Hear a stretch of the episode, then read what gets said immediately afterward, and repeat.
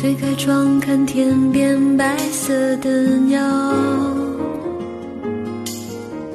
想起你薄微的笑，那是你在操场上奔跑，大声喊我爱你。你我还没跟爸妈出柜，但是我身边的好朋友都知道我是 gay。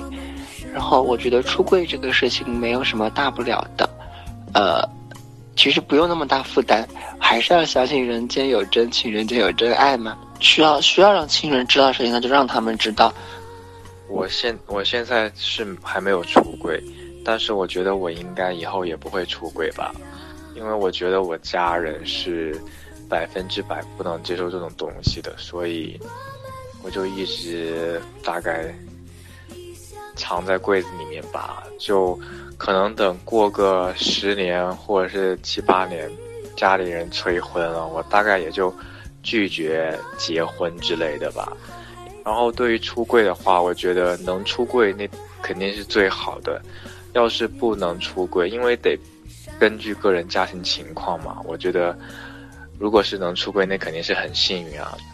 嗯，其实我的出柜不是说我去主动出柜，而是可能有一些被动的出柜，就是说在刚恋爱的时候，因为自己的表现太明显了，然后加上发一些短信聊天的时候被父母看到了，然后我母亲其实是虽然说有段时间她很伤心，会自己一个人躲在屋子里哭哭很久很久，然后我特别特别心疼，但是那个时候还有点叛逆。反而去更去偏向爱情那一方面，却忽略了母亲的心里的感受。然后我的妈妈就去请了我的恋人去吃饭，然后希望他会好好照顾我。到最后，我妈妈其实也跟我说：“我不管你以后会跟谁结婚，或者会要不要小孩，我只希望你能活下去，活得好就可以。”所以我觉得出柜这东西，还是说要有一定的积累，还是说要先铺垫好，然后再去做的。我们都是好孩子，最最天真的孩子，灿烂的、孤单的、变遥远的。有能力去照顾自己的后半生，你不管身边有没有人，你也能照顾自己。还有就是说，嗯，跟父母的一些沟通，在出柜之前准备工作要很多吧。呃，说一些，起码给他们打个预防针儿，应该是，就应该是这样的。嗯，然后我是一名大学生，嗯，没有出轨，也没有想过，其实自己对出轨的概念还是不是很了解，但是觉得出轨的话，可能离自己有点远吧，将来应该会迫于家庭、家里父母的原因会结婚吧，然后至于以后会怎样，就看自己的经济实力吧，还有。可能会去国外，然后选择一个离家里远的地儿，去过想要的生活。说实话，就是说每次看到就是有人出柜，或者是就是说讲述他一些就是出柜的一些问题的时候，我都觉得特心疼，就是那种感觉，心里可揪着那种疼。就是外面人不理解，家里人不理解，然后只有自己承受那种压力的时候，哎呀，我觉得。太累了，就是特别特别的累，我都跟着累那种感觉。想起你薄微的笑，那是你在操场上奔跑，大声喊我爱你，你知不知道？Hello，大家好，这里是小黄电台，我是东东，我是小姨夫。呃，我们小黄电台之前做过很多期关于出柜的这样的一些节目，嗯，呃，像大橙子那一期，对，为了你我愿与世界为敌嘛那期节目，对，还有最近刚播的小文的这一期节目，妈妈的礼物。嗯，其实我们都是在跟大家聊出柜的这样一个话题。对，其实也是我们特别想面必须得面对的一个问题，是吧？对，小王电台做了九十期节目，但是关于出柜就只做了两期。其实我们还录过别人的一些关于出柜的这样的话题，但是都是没有播出的。嗯，呃，其实我们一直是很回避在聊这这个话题的，因为我们有时候在想，我们是要出柜还是不要出柜，我们都没有一个答案。对，现在好像是整个我们这个群体都在逃避这个问题，是吧？对，一都在回避这样的一个问题。我们还是怕说我们的节目的一个价值、一个主张会左右某些会左右人的想法某些人的一些冲动的决定了。嗯，所以说就特别怕录这样的一期节目。但是在最近呢，我们有幸的去采访到了，呃，同志妈妈吴幼坚吴妈妈，然后跟她聊了一下关于出柜的这样一个话题。我们都知道吴妈妈是中国第一个公开支持自己儿子是同性恋的这样的一位母亲，所以跟她聊了很久。我们也在想说，小王电台作为一个同志的一个电台，呃，是应该有主张的，是应该有一个价值，有一个观点摆在那的。我们接受一个多元的一个价值，接受大家各种各样的一个各样各的各种各样的声音，是吧？对，但是我们也应该有一个属于我们小王电台自己的声音，嗯也属于小王电台自己的一个探讨。所以说，我们今天做了这样一期节目，好像 有别于以往小王电台都是特别搞笑的，然后都很无厘头的，没有下限的那个 节目。这一期节目，我们我和小姨夫，我们俩就是坐下来跟大家聊聊关于出柜这样的一个话题，嗯，是吧？对，嗯，小姨夫，你还记得大橙子那一次我记得，那期节目吗？记得那期节目正好是我们俩做的，是吧？嗯嗯。哦，还有就是他当初说出柜的时候，我们当时挺惊讶的，是吧？对，我们是经历了他出柜的那个一个整个一个过程，对。所以说，我们先来回顾一下那一期节目，就是大橙子出柜，对是是算失败吗？还也不能算是失败吧，他可他勇敢的迈出了第一步，只是说结果还未定吧。嗯，对。结果现在还是比较痛苦的，是吧？那些那我们来听一下那期节目。在操场上奔跑，大声喊：“我爱你，你知不知道？”因为他内向，他说我因为他没有人去说这件事情，就他的压力我每天不在了，所以他说我跟我跟谁就说我去去就是去去，因为这个这个话憋在心里头，他自己也难受嘛。他想找一个人倾诉一下，他说我你让我找谁？他认为我舅舅是我父亲这辈儿里头，就是因为他属于那种在外边就是闯比较闯的人，认为他接触的东西多，就是他能有办法，而且我舅舅这个很关心我，我这是我我姥姥我姥爷那边就是孙子这辈儿唯一的一个男孩嗯，那时候我舅舅也也都很很疼我。然后后来没办法，就说就说吧。当时我也我也很理解。后来就是一系列，包括前段时间也也跟我的那个那你舅舅当时什么态度？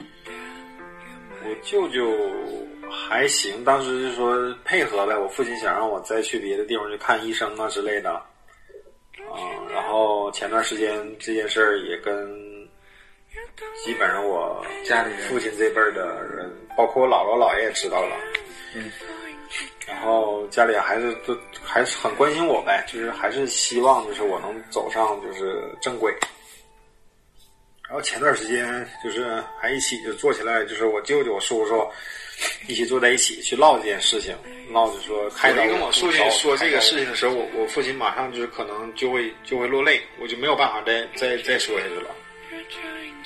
毕竟是自己的亲生孩子，他比起那个其他人，他更接受不了这件事情。对，然后那天我就跟我那那个舅舅和两个叔叔一起说了这件事。说完之后吧，就是我这个叔叔的朋友，他就是自己做买卖的，他就是接触人也广，他知道的也相对来讲多。嗯。然后他后来听完我叙述这件事情之后，他也算明白了，就是说这并不是一个心理疾病，就是说叔叔那个朋友就是非常的理解我，然后他就开始开导我的那个叔叔和舅舅。嗯，但是我叔叔跟我父亲是兄弟嘛，他性格跟我父亲也差不多，就是能比我父亲开朗很多的一个人。但是作为对我的这种关爱，他是接受不了。对，他说你你今天怎么跟我说，我也没有办法接受这个事情，我不会接受的。就是说我肯定不会接受。但是有一点，他跟我说说啊，不管到什么程度，我跟你父亲跟你都是一样的。这个亲情关系就是你这个叔侄父子的关系，就是不会变的。嗯，就不会抛弃，对他不会放弃他，对，就是说不接受归不接受，我我不我肯定不会接受，不管怎么说我不会接受。但是这个，我们就作为长辈不会放弃。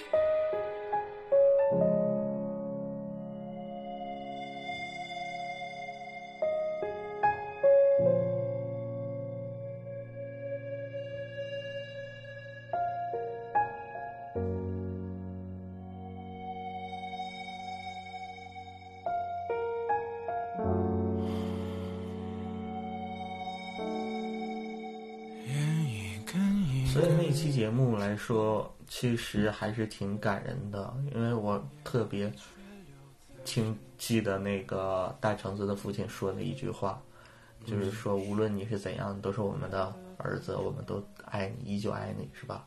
嗯，但是他的父亲到现在其实还是不接受他的。嗯，其实就是一个，嗯、长期来我感觉就是一个思想沉淀，就是他可能已经转不过来说去接受一个嗯新的对思、思想在自己的脑子里。对对对，就是老人都有一个很传统的观念，对，根深蒂固的。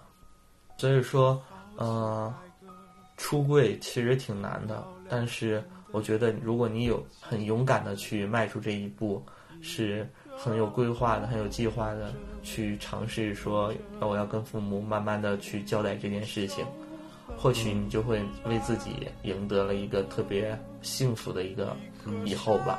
其实想想我出柜，我们为什么要出柜？无非就是说，嗯，想让最自己最亲的人知道我们自己是个什么样的人，是吧？嗯，对。其实可能这是我们最想要的，也是出柜最终的一个目的。就是我可以把我爱的人带到我妈妈的身边，希望我我的父母也会很喜欢他。而且就是也是说我可以在我父母活得更真实的自己那一面对展，不用去伪装。对，可以说跟你的父母去谈你的男朋友，是吧？我可以跟父母在电话聊天的时候，不会去刻意的回避一些东西，也可以在以后说带着我的父母，还有我的男朋友，我们一起去旅游。哎，这都是我的一个 特别理想的一个对未来的一个憧憬。因为上大学的时候，我就带过一个男朋友回家，啊、但是就是以同学的身份带回去的。嗯然后偶尔我妈没分了，后来就分了嘛。后来我妈没事还总问呢，哎，那小伙儿怎么样了？你俩不好了？对对对，其实也是想想，他每次我妈打听的时候，其实心里也有一点点小小的那种感动吧。啊、是，所以说下面呢，我希望我能和大家分享一篇这样关于一个呃网上的一个网友他的出柜的一个微博啊，他写了一篇很长的文章和大家分享一下。他说写了十万字的故事，写过了那么多的微博，但是此刻我却想把我的心情写给你们，手指却一直颤抖个不停，悬在半空中好久，才打下了这行字。这个夜晚，也许是我二十多年生命里最难忘的一个夜晚，因为这个夜晚，我跟我爸妈出柜了。出柜在现在这个社会，这似乎比出轨还要难以接受的词语。我曾经无数个失眠的夜晚，想象着跟父母出柜的各种可能。也许爸妈会不接受，直接摔掉手机；也许爸妈无法接受跟我断绝关系，呃，也许爸妈或者是用死来要挟，让我回归到所谓的正途。关于出柜的可怕后果，网上比比皆是，每一件都让我害怕，久久待在柜子里不能动弹。说真的，我一点都不害怕被旁人歧视。一个人走到现在，虽然我经常说一些伤感的话，但是内心也足够坚强了。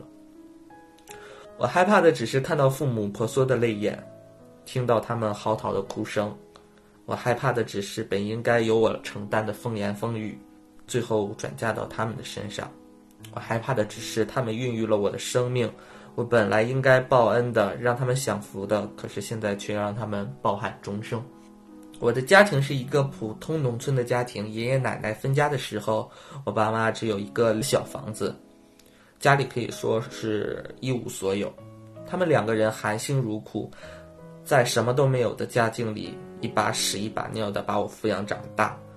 本来以为可以和旁人无异，一家共享天伦之乐，但是我却给了他们这么大的一个难题。其实我并没有准备好，可以说什么都没有准备。太多出柜失败的例子，让我一直难以真正的面对这个问题。我总是对自己说：“再等等，再等等，等到自己经济基础再好一点，等到自己再有一些工作的成就，再跟他们坦白。”但是我没有想到这一天来的这么突然。今天中午本来心情不好的。心里乱糟糟的，一个亲戚偏偏又在这个时候打电话跟我说媒。相亲这件事对异性恋的男女来说都是略显尴尬的事情，更何况对同志的我来说呢？我想也没想，一口就回绝了。吃过晚饭，妈妈的电话就打过来了，然后妈妈说：“你都这个岁数了还不谈恋爱，你知不知道我跟你爸有多担心？你以为我在逼你结婚吗？”我们只是想让你跟女孩子接触一下，要是你不喜欢，我们也没有意见。但你这样一面都不见就拒绝了，怎么行呢？妈妈的每一句话都戳在我的心里，我却一个字都说不出来。这几年家里断断续续的给我安排了好几次的相亲，我基本上都以这样的理由拒绝了，最多也就是见一面，过一段时间说不合适。一拖再拖的这样下去，我知道在我这个年纪是应该谈恋爱了。同龄人的孩子都几岁了，但是我没有办法呀，我没有办法欺骗自己，我更没有办法为了掩盖自己自私的去欺骗一个女孩子。不是我不想，是我真的没有办法。不出意料的，我跟我妈又吵起来了。我觉得自己好混账，明明是自己的问题，可为什么最后伤的是妈妈？我们似乎特别容易这样。对陌生人友好，对自己的亲人可以口无遮拦。我痛恨这样的自己，但是我却找不到更好的办法。如果态度不够激烈，妈妈就会一直劝说下去。最后，妈妈说不下去了，有点哽咽的把电话交给了爸爸。听到妈妈递给爸爸电话时隐隐的气声，我心里真的像刀在割一样。我从小跟妈妈亲，就是见不得她哭。虽然我是个男生，他一哭我就忍不住跟着落泪。但是现在，却又让他哭了，心里很难受。他还不敢哭得很大声，怕我听见。作为一个男人，爸爸基本上不在这件事多说些什么。妈妈跟我说的时候，他就在一边静静的听着。但是这一次，他也坐不住了。你一天到晚到底心里想的是什么呀？这么大个人还不耍朋友，你晓不晓得我们心里有多担心？你晓不晓得别人问我们你结没结婚、有没有孩子的时候，我们多尴尬？你晓不晓得你妈妈天天说我不关心你的大事儿？爸爸说到这里的时候没有说下去，因为他也有点哽咽了。我一只手握着手机，眼泪吧嗒吧嗒掉下来了。知道他们有多担心，我知道他们有多委屈。我知道他们有多没面子，但是我也知道我是个同志，我知道我不能因为软弱而随便跟一个女生结婚。把房间的灯关掉，我蹲在门口上对着电话说：“爸爸，你真的想知道我心里怎么想的吗？”我脑袋里有一千张嘴在说：“说你不要冲动，要忍住，要忍住。”再忍忍就过去了，可是我心里却又有一个声音在问我自己：这一次忍住了，那下一次呢？再下一次呢？你还能瞒多久？我说爸爸，接下来我说的话可能会让你很难受、很伤心，但是对不起，我还是要说，爸爸。你有没有发现，我从小到大都没有处过女朋友？家长们都说我很乖，认真读书不早恋。那是因为我从小到大都没有真正的喜欢过一个女生，因为我心里知道我跟别人不一样，我喜欢男生。小时候，比起漂亮的女生，我更喜欢看男孩子，小心翼翼注视着有好感的男生，远远的不敢靠近。中学的时候，身体逐渐发育成熟，我听室友们说梦见了哪个漂亮的女孩子，可是我不敢搭腔，因为我梦里始终都是男孩子。高中的时候，班上好多人都说恋爱了。我却只能默默地看在眼里，努力地压抑自己心里的羡慕，因为我喜欢的那个人，我永远不敢把“喜欢”两个字说出口。一口气说出这些话，我的心跳汹涌，胸口上好像要炸开了一样。那一刻，我又害怕又心酸。这么多年，那些话终于说出来了，眼泪从眼眶翻出来，我努力的克制，但是还是哭出来了。电话那头好长一段时间都是安静的，唯一的声响就是爸爸浓重的呼吸。过了好久，爸爸才问我：“你是不是就是他们说的同性恋？”怎么会这样呢？你怎么会这样呢？没有情绪失控的责骂，没有要跟我断绝父子关系，没有要说用死来要挟。电话里，爸爸很平静。只是后头一声长长的叹息，让我听得特别心酸。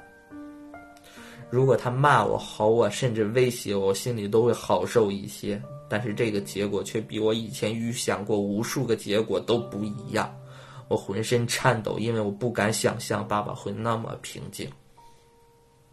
过了好一会儿，我才稍微平静下来。我开始给爸爸讲那些心里的害怕，跟他说这些年的委屈。开始跟他讲我喜欢的男孩子，最后没有在我身边。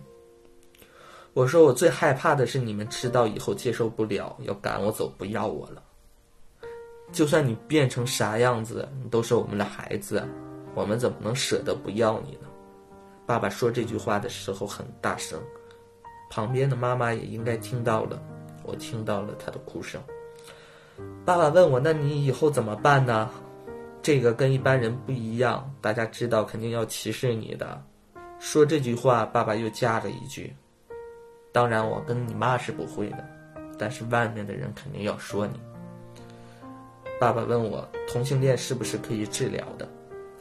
你说你是同性恋，万一搞错了呢？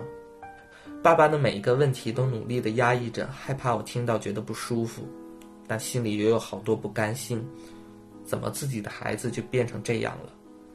但是我好感激，好感动。他一个农村男人，学历只到初中，也许以前只听说同性恋三个字，其他的一无所知，却可以这么宽容、这么平静、这么尊重的跟我讨论，一句重话都没有。我想过无数个出柜后的场面，我以为最好、最好的结果可能是他们不说话，跟我冷战，没有想到。最后的结果让我惊喜，让我感动。忽然，我觉得我是全世界最幸福的人。收拾好心情，我跟父亲讲一些同志的知识。同志同性恋不是病，只是一个比较小众的取向，但是是正常的。中国有几千万同性恋，同性恋也无法改变，因为同性恋可以改变的话，异性恋也可以改变。我把我能想到的东西以及看到的出柜要跟父母相关的内容都跟爸爸说了。他一边听着一边叹气，我一边讲一边流泪。最后我讲完了，爸爸叫我不要担心，又把电话给了妈妈。妈妈强装的笑跟我说：“儿子，你不要怕，你跟我们生活这么多年了，你对我们还不了解吗？”我们怎么可能因为你有一点不一样就要跟你断绝关系？我跟你爸爸绝对不能这么做的，你不要担心。妈妈的一番话又让我哭了。这个夜晚，我把半辈子该流的眼泪都流了，因为我太感动了。但是，但是在接受我的基础上，爸爸妈妈提出了一个要求，他们对同性恋不太懂，所以不确定到底是不是病。他们征求我的意见，希望过几天找个时间，跟我去成都的大医院找专家问问，如果可以治疗，花再多的钱也给我治。如果专家说这不是病，是正常的，那就是我的命，是他们的命，我们一家三口仍然可以好好的过下去。我想了一下，含着眼泪的答应了。事情到这里就结束了。把这些写下来，一是因为我没有想到爸爸妈妈对我的爱这么深，我太感动了；二是看到了你们的留言，谢谢你们一路陪着我。我要把我的好消息带给你们。这篇文章下次再见到我爸妈的时候，我会给他们看。不管你是不是同志，如果你愿意，请祝福我，请帮我扩散，请帮我评论，请帮我点赞，请告诉我的爸爸妈妈，同性恋不是病。不需要治疗，我会告诉他们。微博上我有一万多个朋友，他们都知道同性恋不是病，他们都支持我。啊，这就是这篇关于一个微博上的好友他出柜的一个经历。听了这篇文章的时候，我还是感触颇深的，因为我也没想到说会有一个父母这样的去宽容、去接受。去站在孩子的一个角度去想，啊，那我们最近还有录了一期节目，是小文我们的一个好朋友，然后录也是录他的一个出柜的一个经历，是他和他母亲出柜了，啊，我听完之后我也挺感动的，对，他尤其他那个他妈说，嗯，等我过生日我送你一个礼物，然后他回家的时候，他妈跟他说。哎，就按照你自己的想法去生活吧。啊，对，特别感动这句话。阿阿姨也是一个挺调皮的人，是吧？嗯，挺挺悍的一个女人。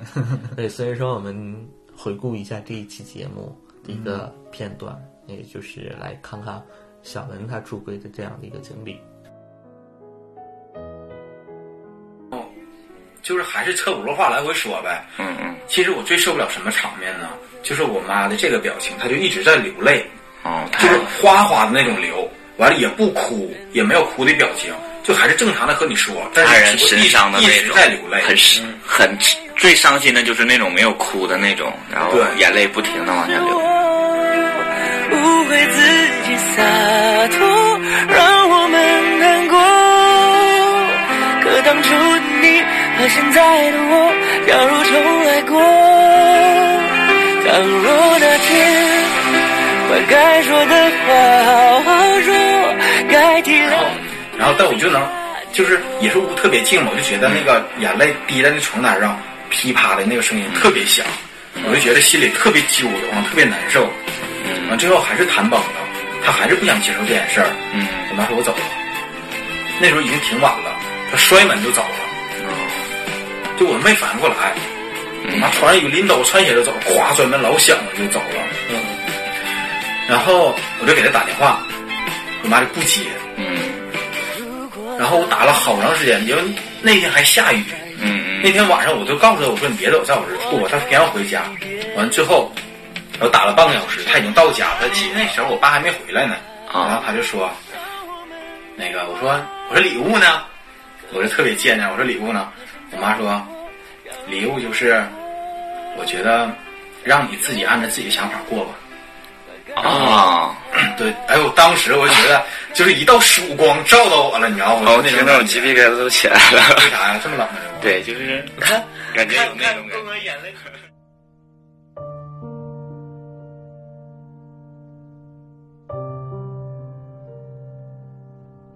其实小文的出柜还是特别成功的，应该说，是他母亲自己去，肯定是在。很长的一段时间，自己去了解，对，去消化，啊，去认识这件事情。关于出轨这样一个话题，除了我们，除了自媒体，嗯，是在一个大众的一些电视很难去找到的。但是有一档节目《奇葩说》之前，啊，也挺火的，在网上是吧？啊，对。作为一个网络视频的来说。他也对这样的一个话题做了一个深度的探讨，有一期节目是一期辩论，对关于出不出柜这个问题，该不该跟父母出柜这样的一个话题，他们也有很多人，包括我们说蔡康永，我们知道的，还有樊野啊，他们都有自己的一些观点。听一下。但是我觉得你需要跟爸妈出轨，因为刚刚思达谈到歧视嘛，你希望你父母是歧视你的吗？你希望其实你每次父母谈到这个话题时候，他是一个歧视的语气在说真实的你吗？我们有错吗？作为子女有错吗？没有嘛，我就是我嘛，不一样的烟火嘛，对不对？他刚才是露肌肉吧？主要是秀纹身。那不管你给他说是人生的选择，还是你的生活方式，这是你与生俱来，这是你不可改变的一件事情。他父母有错吗？父母也没错嘛。他在那个环境长大，他在那个时代长大，虽然没有皇阿玛那么久远，但是他受到那么传统观念的影响，他也没错。但是他的这观念是可以改变的呀，可能一年。可能三年，可能五年，可能要十年。比如说，我们今天现场，我们在奇葩说，我们少数群体群体是谁？我们少数群体是艾丽嘛，对不对？啊，所以其实这个事情越来越司通见惯。虽然说刚刚思达提到，就是在外面还是会受到歧视，但是毕竟这个事情是在往前发展的，大体情况是越来越好的。所以我觉得我们要把这个理念传给父母，就与其说我是要跟父母出柜。不如说，我们在帮父母出轨，我们在帮父母摆脱这么一个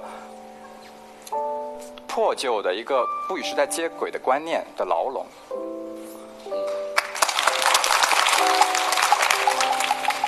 兔子就是兔子嘛，它就是爱胡萝卜，怎么办呢？你不让我出轨，那就像刚刚红红说的嘛，就要演嘛，对不对？那中国父母跟国外父母还不一样，国外父母可能你一年就见三次，感恩节、圣诞节、生日。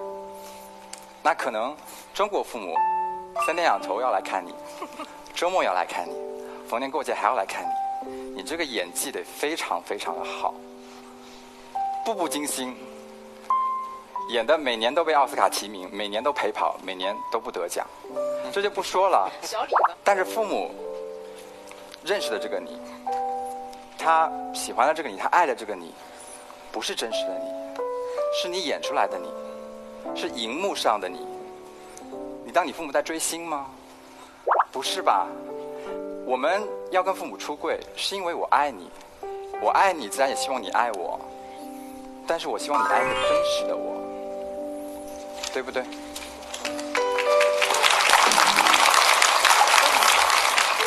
可能当你知道真实的我的时候，你会不解，你会失望，你会难过，你会担心我将来的生活。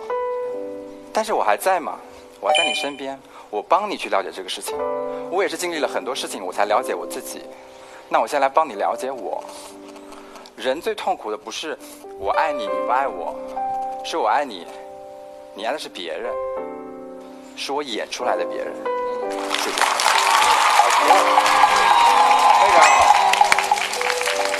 呢，只要有人想出柜了，会先来问我。演艺圈很多明星跟我没那么熟，他们会偷偷的透过朋友绕来绕去的，传了简讯来说想跟我商量一件事情。然后我收到那个讯息，对方说他要出柜，他他当天不知道怎么了，他当天就十分钟后他要出柜了。然后他十分钟前来咨询我的意见，呃，我可以理解那个感觉，就是他忽然有那个十分钟，他强烈的愿望，他要做他自己，他再也不想对他的粉丝们隐瞒他的身份。那十分钟当中，我如果给他加个油，说去，他就去了；我若挡住他说别，他就别啊。所以我我的压力就这么大。那我挡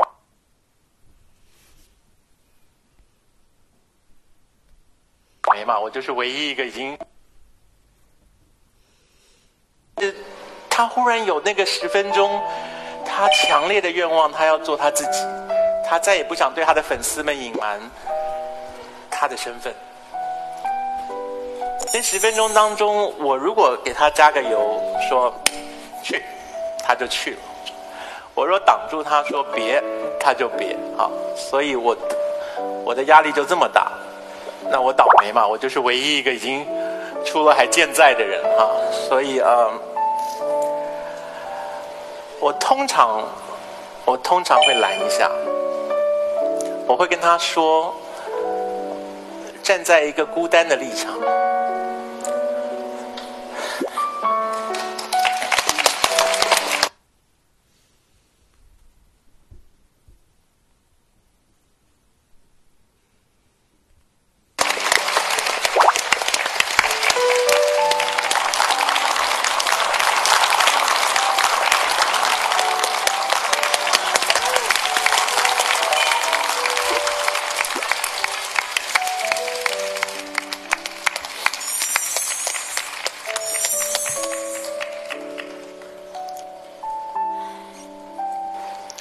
在一个孤单的立场，我很希望很多人陪我，就是可不可以不要每一次提到这个题目之后，他们只能亮出我一个人是活着的人，就是我们总得给那些爸爸妈妈看看，就是你出了柜不会死掉，不是每一个出柜的人都都被社会逼到阴暗的角落去，最后没有路可以走。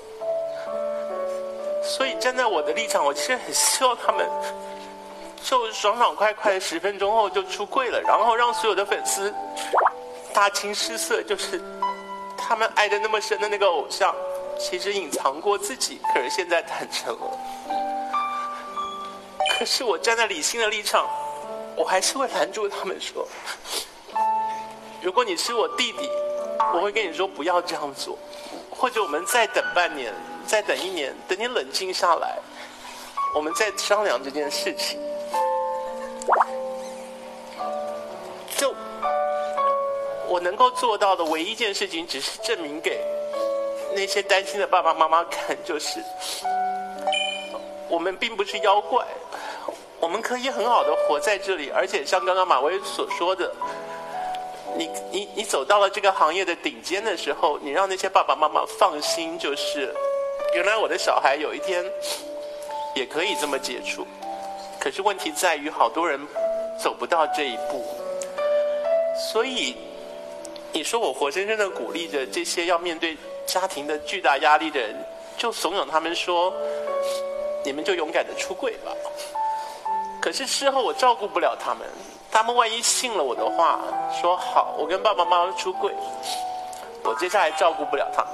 他们如果被村子里的人欺负，他们被学校里的同学跟老师排挤，我的手伸不过去救他们跟保护他们，所以，我我理性上当然希望，就是越多人坦率的面对自己，越多人出柜越好。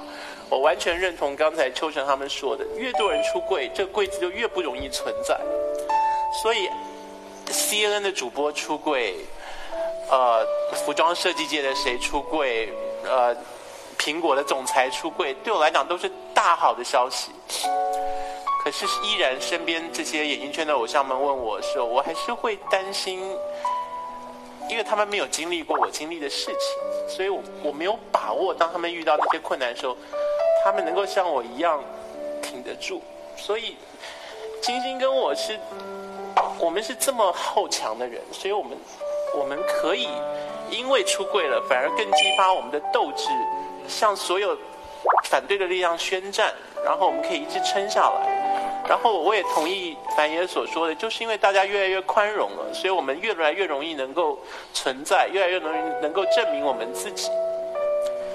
我上奇葩说以来，很多人说，呃，在奇葩说看到一个没在康熙来了看过的我，因为我不喜欢。讲道理，我在康熙来了喜欢逗大家开心，我不喜欢影响别人，我不喜欢讲道理。可是奇葩说把我逼到这个地方来，我就是得一再的发表意见，所以观众就发现了一个从来没在康熙来了看过的我。我知道如果我站到第一线去，像马薇薇一样的雄辩的话，我还是可以影响一些人。可是我有时候会觉得，坏就坏在我自己经历过这些打击，所以我知道有些人扛不住。这是我心中软弱的部分。如果我可以像你一样，不用经历过这些打击，我比较能够鼓动他们说，大家都站出来，然后好好的把这些柜子给拆掉。那这是我。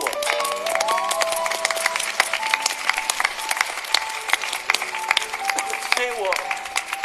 好了，我们又回顾了一下关于奇葩说对于出柜的这样的他们的一些观点，是吧？其实我们能感受到，就是出在出柜这样的一个话题面前，我们内心是有多么激动的。对，还有抉择那种痛苦。嗯，对。嗯，因为接下来我们要听到吴妈妈的这段采访，是我们在几天前对吴妈妈做的一个采访。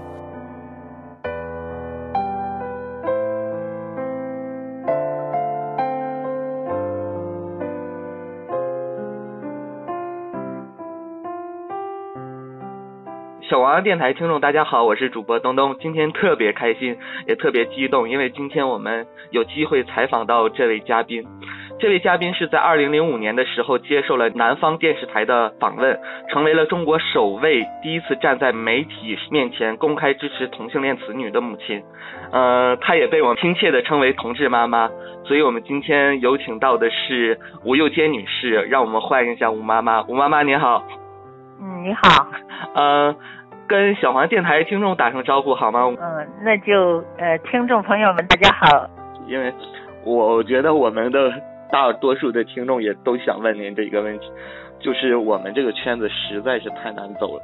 我们这很很多条路，确实有很多条路，但每条路都太难走了。就像朋友之间他们聊天呢，聊得特别开心，一谈到说你未来有什么打算、有什么计划的时候，我们情绪都会突然的变得沉重起来。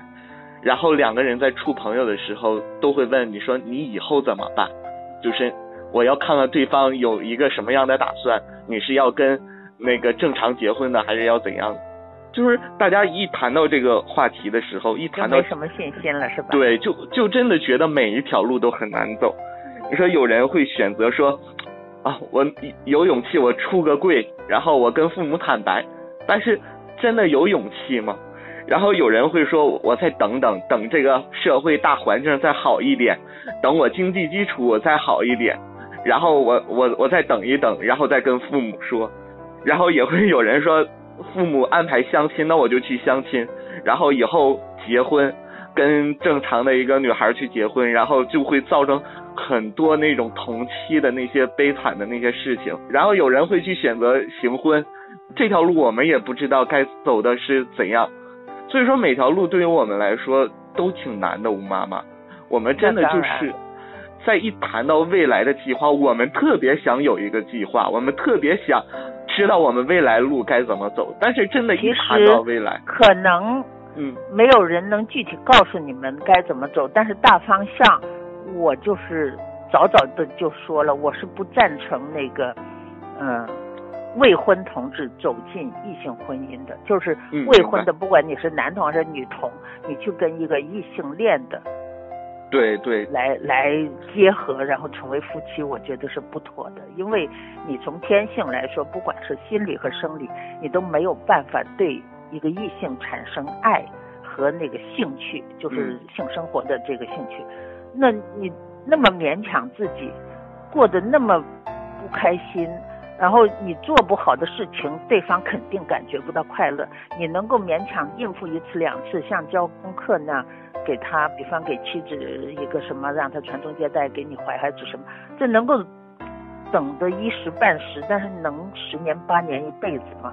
那么艰难的事情你去熬，把这人生就给熬完了。嗯，你自己辛苦了，承受了这种苦，说好了，我这一辈子都牺牲掉了，就不要了，为了父母啊，为了什么？但是对方呢？对方有什么错？有什么过错？就非要把那个他的一生的幸福跟你搭在一起，最后给你耗完了呢？所以我觉得，嗯，还是不要走进。婚姻，如果你是没有结婚的，因为我已经有的，我有一个栏目叫做“同志婚恋”，已经有大量大量的正面和反面的例子了。很多已经结婚的，他们实在受不了了，提出要离婚，然后也把他们的那个离婚过程还一波三折啊，最后几乎都要出人命的搞来搞去，最后还是离了。但是都已经伤害了对方了，很后悔了。这些还有一些同期写给我的那求助信，最后他们也是从。从希望到失望到绝望的整个过程也写给我了。这些你们都可以找机会去看看，就是大道理不用说那么多，你就看别人的事例，然后你想想，难道我在这么清醒的情况下也要去重复别人走过的路，然后到走不下去了，我要回头的时候又挣扎一大番吗？当然，如果是你连自我认同都没有，然后出柜也没有勇气，也没有办法，那可能就是只能够随波逐流，走到哪一步算哪一步。但是这样的人生也叫做人生了，一辈子就只能活一次。等到中年的时候或者老年的时候想起来会后悔的不得了，就就是很不甘心，就这么活了一一回了，也就也就叫做做了一次人了，因为没有第二辈子了呀。嗯，所以我总是希望大家。对自己负责，对自己的人生负责来做一个抉择。至于那些仅仅是说孝顺呐什么，就就是听从父母的那个意思的话，其实他们有时候也低估了父母的理解和接受能力。不一定是要很高文化的父母才能想明白同性恋是怎么回事。如果他是爱他的孩子，并且信任他的孩子，觉得孩子。从来都是表现很好，不会故意去找一些坏事错事来做的，那他们就会比较理智的听一下孩子解释，而这种解释也不用说很多的科学道理，你只要说清楚，它不是坏事，不是错事，不是丑事，而且不是我一个人这样的，在中国，在世界都有相当大的。的数量的人是这样做的，在我们中国也不犯法。虽然国家还没有立法通过同性婚姻，但是还有很多很多同性恋人在一起生活，他们也走出了自己的路子。呃，他没有登记结婚，不等于不允许你生活在一起啊。有一些十来二十几年的生活在一起，那都已经有有四五十岁了，五六十岁了，慢慢慢慢一起走向老年，他们也。也还是对未来很乐观的，也会买社会保险，也会有自己的一些积蓄，甚至有一些共同创业什么，不是说就就没有活路可走的。嗯，那吴妈妈，你说行婚呢？行婚是不是也是一个很无奈的一个选择？那当然，我从一开始知道有行婚这回事，我就公开，一直到现在这几年我没有改过口。我对行婚是不提倡、不撮合，但是我没有像对。同志走进异性婚姻，那么坚决的说是反对，我我说的是不提倡不撮合，因为它本身就是一个无奈的权宜之计，它充满了那个破绽，随时都会穿帮，呃，这么吃力的去维系一个假的东西，嗯，把你宝贵人生里边的相当多的时间精力和财力。都耗进去一个没有好结果的东西，仅仅是为了维持一个谎言，我觉得很不值。我的博客也有很多例子，包括最近春节前才有一个广州这边的一个男童给我写信，后来他们他和他的那个拉拉老婆一起来参加了我在春节前的最后一次讲座，就是就是讲出柜的，他们两个的人都来参加了。嗯，后来他还写了一个很长的，就是一个行婚八年的。拉拉突然间没有任何那个预告，就向自己的妈妈出柜了，因为她实在承受不了妈妈拼命的要她生孩子啦，要她什么呃呃那个去嫁人啊什么，就是看出来了，看透了，实在她她忍不住，她终于就爆出来说我其实就是假的，我跟那个老公就没有没有生活在一起，然后才告诉那个老公，老公已经惊慌失措。那个妈妈就是对方那个所谓的丈母娘，嗯嗯，不由分说就从家乡跑到广州来找他了，找到他单位来，幸好没有进单位，就在门外给挡住了，然后就到公园去跟这个所谓的女婿大哭大闹大吵，非要女婿承担责任，然后说如果你不解决的话，我还告到你单位去什么什么，哇，压力非常重。后来他们就向我求助。现在没办法了，只有面对现实。就是说，在那个女方的父母那儿，是是已经藏不住了这个谎言。然后这个男的也觉得，真是花了八年的时间，还是还是没把长辈骗成，嗯，还是挺后悔。一个善意的谎言，它毕竟也是谎言，它也需要我们用很多的时间和精力去圆这个谎。而且。有那么高的演技，费那么多神，对，要是这样，倒不如想想办法，用多少年来慢慢让父母理解和接受事实，嗯。不一定要求他们啊欢天喜地啊，像吴妈妈那样来呃祝福啊或者什么，但至少他们不反对，他们明白无法反对。然后你在其他方面，比方尽孝心呐、陪伴呐、什么这些方面，你都做到了，仅仅就是你找了一个同性的相爱的人在一起，那父母一直关注看到。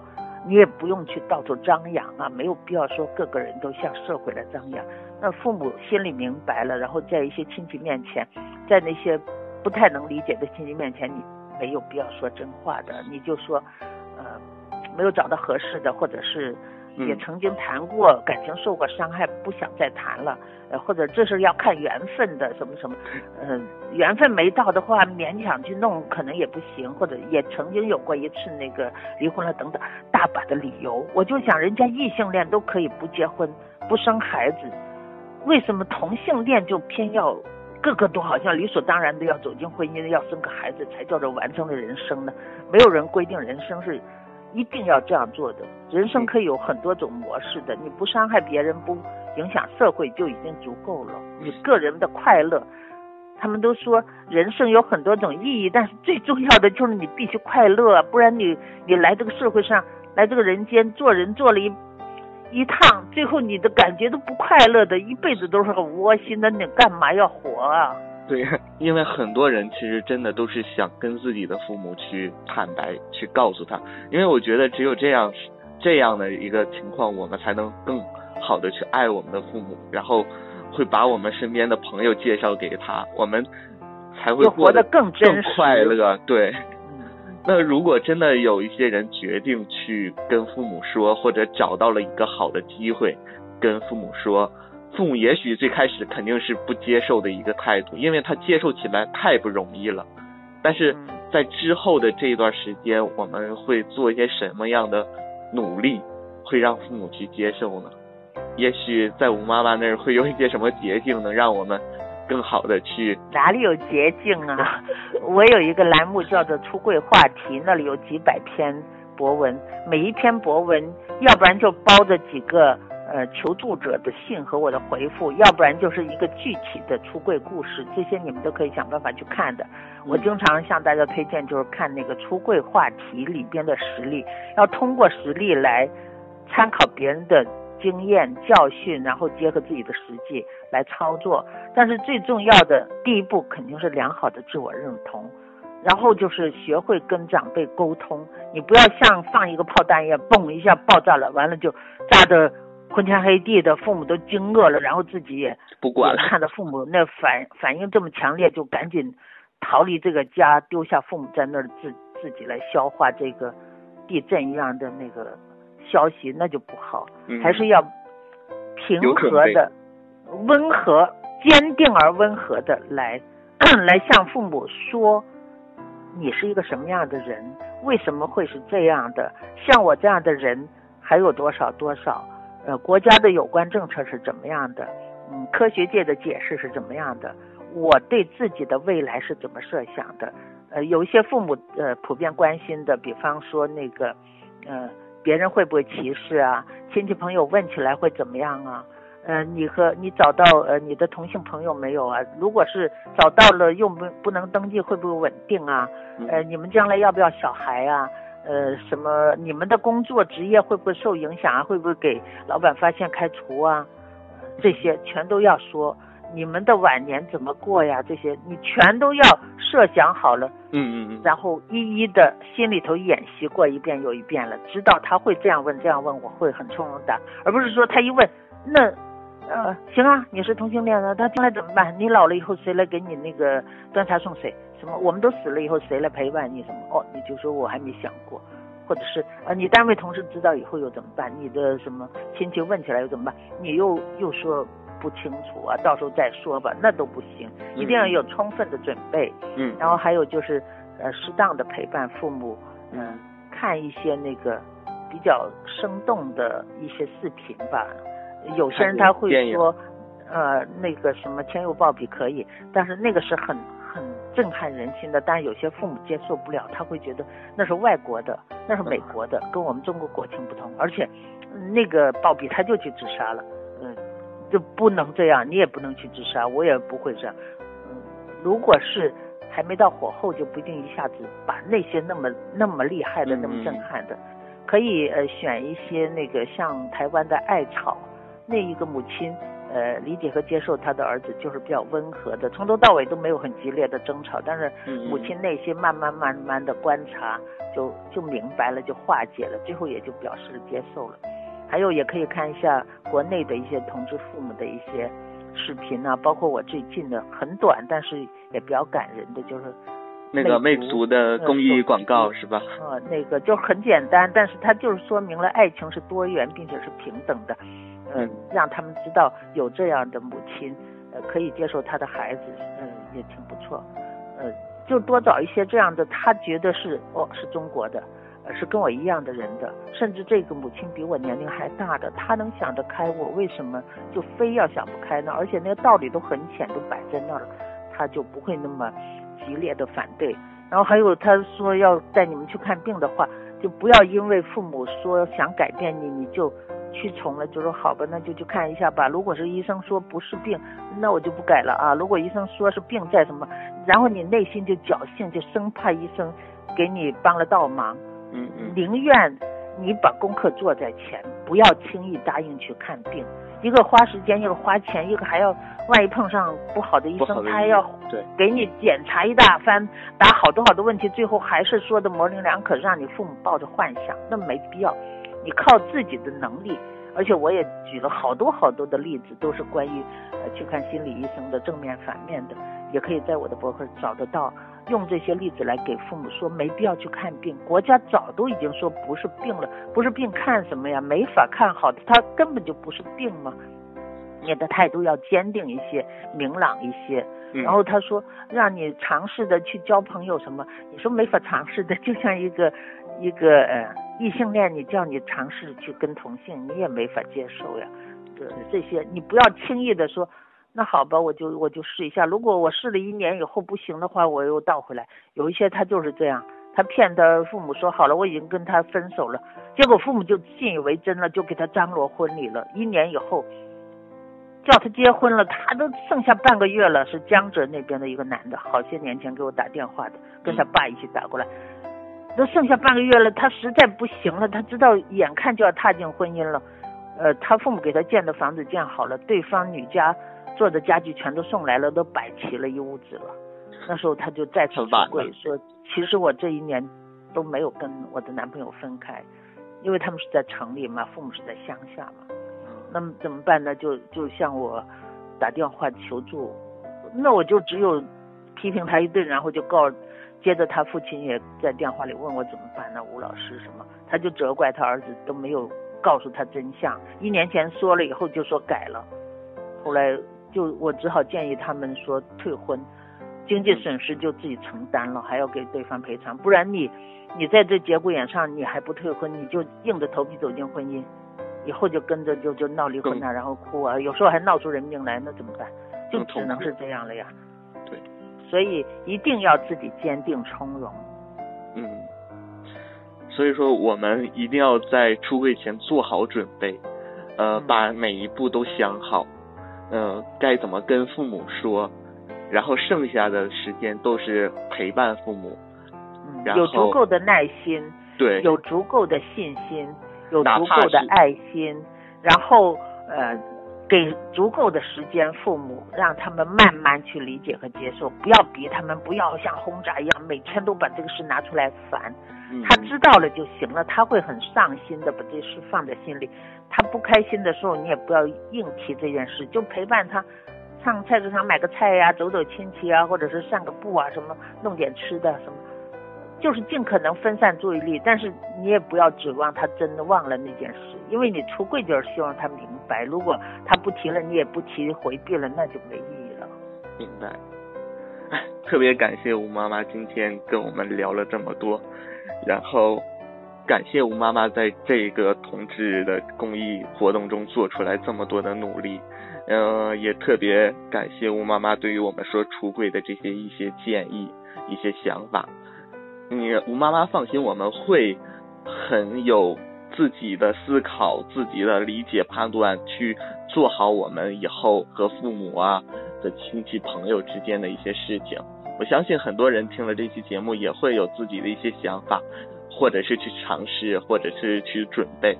嗯，特别感谢吴妈妈这次来录小黄鸭电台。嗯，希望多些人直接去看我的博客和微博，然后嗯从中、呃得到一些教益吧，因为还是用别人的故事来给你们启发，好过我讲一大堆的道理。呃，小王电台呢也是一档同志的脱口秀节目。其实我们在做这个电台，一直是希望能给带给这个同志群体一些欢乐。呃，这一期节目就到这里，特别感谢吴妈妈。然后我们小王电台也很开心，这次能请到吴妈妈来做客。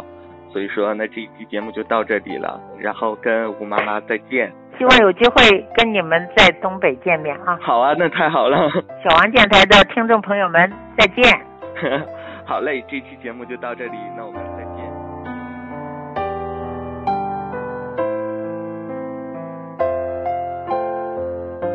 Hello，嗯，我们听完了这一段跟吴妈妈的聊天，我我们知道吴妈妈其实是很站在我们说要跟父母出柜的这样一个角度，啊，他觉得说跟异性恋结婚其实是一个特别不正确的事情。对我们看到了很多，也听过很多同妻啦，就是那种很悲惨的一个，我觉得是毁了两个人甚至两个家庭以后的一个一生的一个幸福。对，然后我们选择行婚这条道，然后我妈妈说她的观点也很明确，不提倡，也不反对。这从某某种意义上也是一种欺骗，是吗？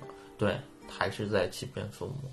嗯，而且有些呃，也嗯，结婚的话也会面临很多问题。对，呃，以后该怎样的去？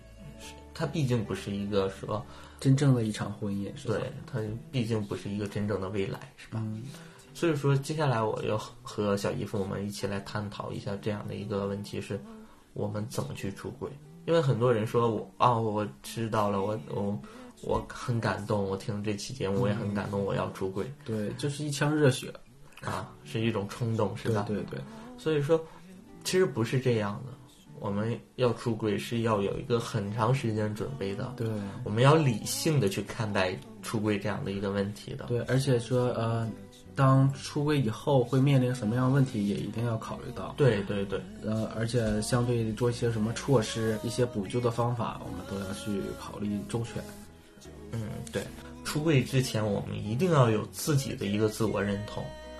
就是你想让父母接受你是同性恋，但是你一定要在自己去接受这对，在这之前一定要自己接受自己是同性恋，提高着自己的一个自我认同的这样一个。对，嗯，我认识一个朋友，他就说他刚知道自己就是性取向有些问题的时候，嗯，他就特别害怕，对对，他特别不认同自己，嗯，然后他特别回避，就是说我他喜欢男生这件事。其实我记得我小时候，我我知道自己是同性恋的时候，我也是特别羞愧的，也是不认同的。嗯，所以说你换一个角度去想这样的问题，我们在接纳我们自己的时候，都经历过一段时间，对一个认重新认识自己的这么一段时间，何况我们的父母呢，是吧？嗯，就是把自己认知自己这么一个过程，同样的细心的去传递给你的父母。对。而且我觉得有一点是我我认为的吧，就是我们要出位前一定要觉得自己有一个个人的独立生存能力。对，不让父母去为你这你的将来去担忧。对对对，就是让父母放心，不单单说是自己的这样一个物质条件，而且是在心理方面，我我像一个大人了。对，还有一个你自己能生存的一种能力，对，一定要去向你父母展示。首先，我们跟父母要出柜，一定要跟他交流，是吧？对，跟他沟通，跟他对话。在对话的时候，我们一定要让父母觉得我们有跟他们对话的一个资本。嗯，我们说的是道理，而不是小孩子童言无忌，对吧？嗯，所以说，我们一定要说是等到我们让父母觉得我们够成熟的时候，我们去跟他交流，去跟他沟通，他们也愿意听我们所说的。对，嗯，除此之外，我还觉得我妈妈有一点说的特别对，我也希望大家知道，如果你要出柜的话，你一定要把父母想问你的问题，你都要有一个答案。你未来怎样打算？你想怎样打算？你怎么去照顾你自己？就不要说你自己是迷茫的，然后就把这种迷茫传递给父母。对，父母这样会更担心你。对对对。所以说，关于出柜，我们今天聊的特别多。嗯啊，我们也很开心啊，吴有健妈妈能跟我们分享。这期节目就到这里。嗯，好的。关于出柜这样一个话题，嗯，我们是有我们的想法，我们想说的，今天在这期节目里说了。以后我们就不聊 出柜这样一个话题，有些太沉重了，是吧？对。但是关于想法，我们在这一期节目已经跟大家分享了。嗯，也做了很多的那个功课，关于这方面的。对，我们跟很多人去一起去讨论这个对一些嗯出柜成功的例子和不成功的例子，还有吴妈妈这个例那个这个采访是吧？都是希望大家能够嗯，能用一个健康正确的一个方式去看待出柜这个问题。对，我觉得很多人出柜了很失败，是因为你们在最开始。你就没有跟你们父母沟通的不够，对，了解的不够。你不会说很长，就是总跟父母聊天呐，谈一些自己的心事啊，谈自己工作上的事情啊。也不是说你只要说，嗯，告诉你的父母说我喜欢男生就完事儿了。对，一定要去做善后的工作，去让你父母去认识同性恋这个呃群体是怎么样的。对对对，我觉得。甚至说，我们无论出不出柜，我们都不应该减少我们对父母的爱。对，这种爱不是在心里里的，而是你要做出来，你要说出来的，对吧？对。所以说，这一期节目我们就到这里，希望大家不要去放弃，也希望大家努力，我们一起努力。希望就像奇葩说说的，希望这个世界没有这个柜子，对，让柜子消失，对，让我们一起从柜子里走出来。就是能看见特别漂亮的彩虹，然后在节目最后呢，我们用《信的彩虹》这首歌，因为我其实特别喜欢张惠妹，嗯张惠妹的这首《彩虹》也是一首呃同志歌曲，然后张惠妹也一直在呃支持同志这条道路上。对吧？据说这个歌创作的过程也是因为一个反同志的一个对对。现在，呃，我是歌手对重新演绎了这个张惠妹的这首《彩虹》这首歌曲，它也是说前面加了一个风琴的一个前奏，是因为说那个在去年啊，苏格兰那个一个广场好像是有一个反同的演讲。然后一个小男孩就拿着自己的那个风琴在那演奏，去盖过了那个反同的一个演讲。他把这个桥段加到了这个这首歌里，后面还有天使的那首歌曲，对，加了进来，就是感觉特别温暖。所以说，我们在结尾用信的这一版的彩虹来结束这一期的节目，好吗？好。那这一期节目就到这里。我是东东，我是小姨夫，我们再见，再见。嗯，大家好，我是郭妈妈。呃，我的女儿是一个二十五岁帅的 T，所以呢，我是一个女同志的妈妈。她从小就是头发很短呐，然后不玩娃娃，很爱运动，很爱推土机这样的孩子。所以，呃，我大概心里有点谱，说，哦，她跟普通的女孩子真的不太一样。她是二十五岁，她才跟我出柜的，很晚，很晚，对。然后再往前推，她自己什么时候认识的？她比一般同志都来得晚，好。这个也去也是家教不好，我儿子就发个 email 说，我有重要的事情要跟你们谈。email 对 email 有重要事情跟你们谈，我觉得他是要告诉我们是他是同志，那你是不是同志呢？他说我是，我说我早就知道了，我就在猜，我就跟你爸讲说，你我们回来之前接到你的 email，我就说你应该就是同志。永志妈妈，叶妈妈。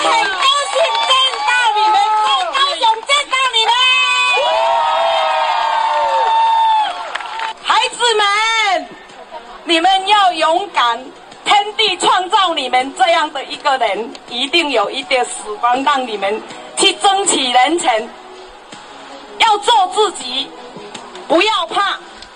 啊，全场都在哭啊！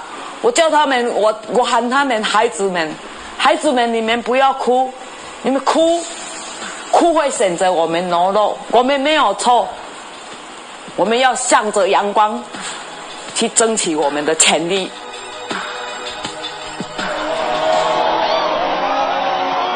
To all the Bobbies and Janes out there, I say these words to you as I would my own precious children. Please don't give up hope on life or yourselves. You're very special to me, and I'm working very hard to make this life a better and safer place for you to live in. Promise me you'll keep trying. Bobby gave up on love. I hope you won't. You're always in my thoughts.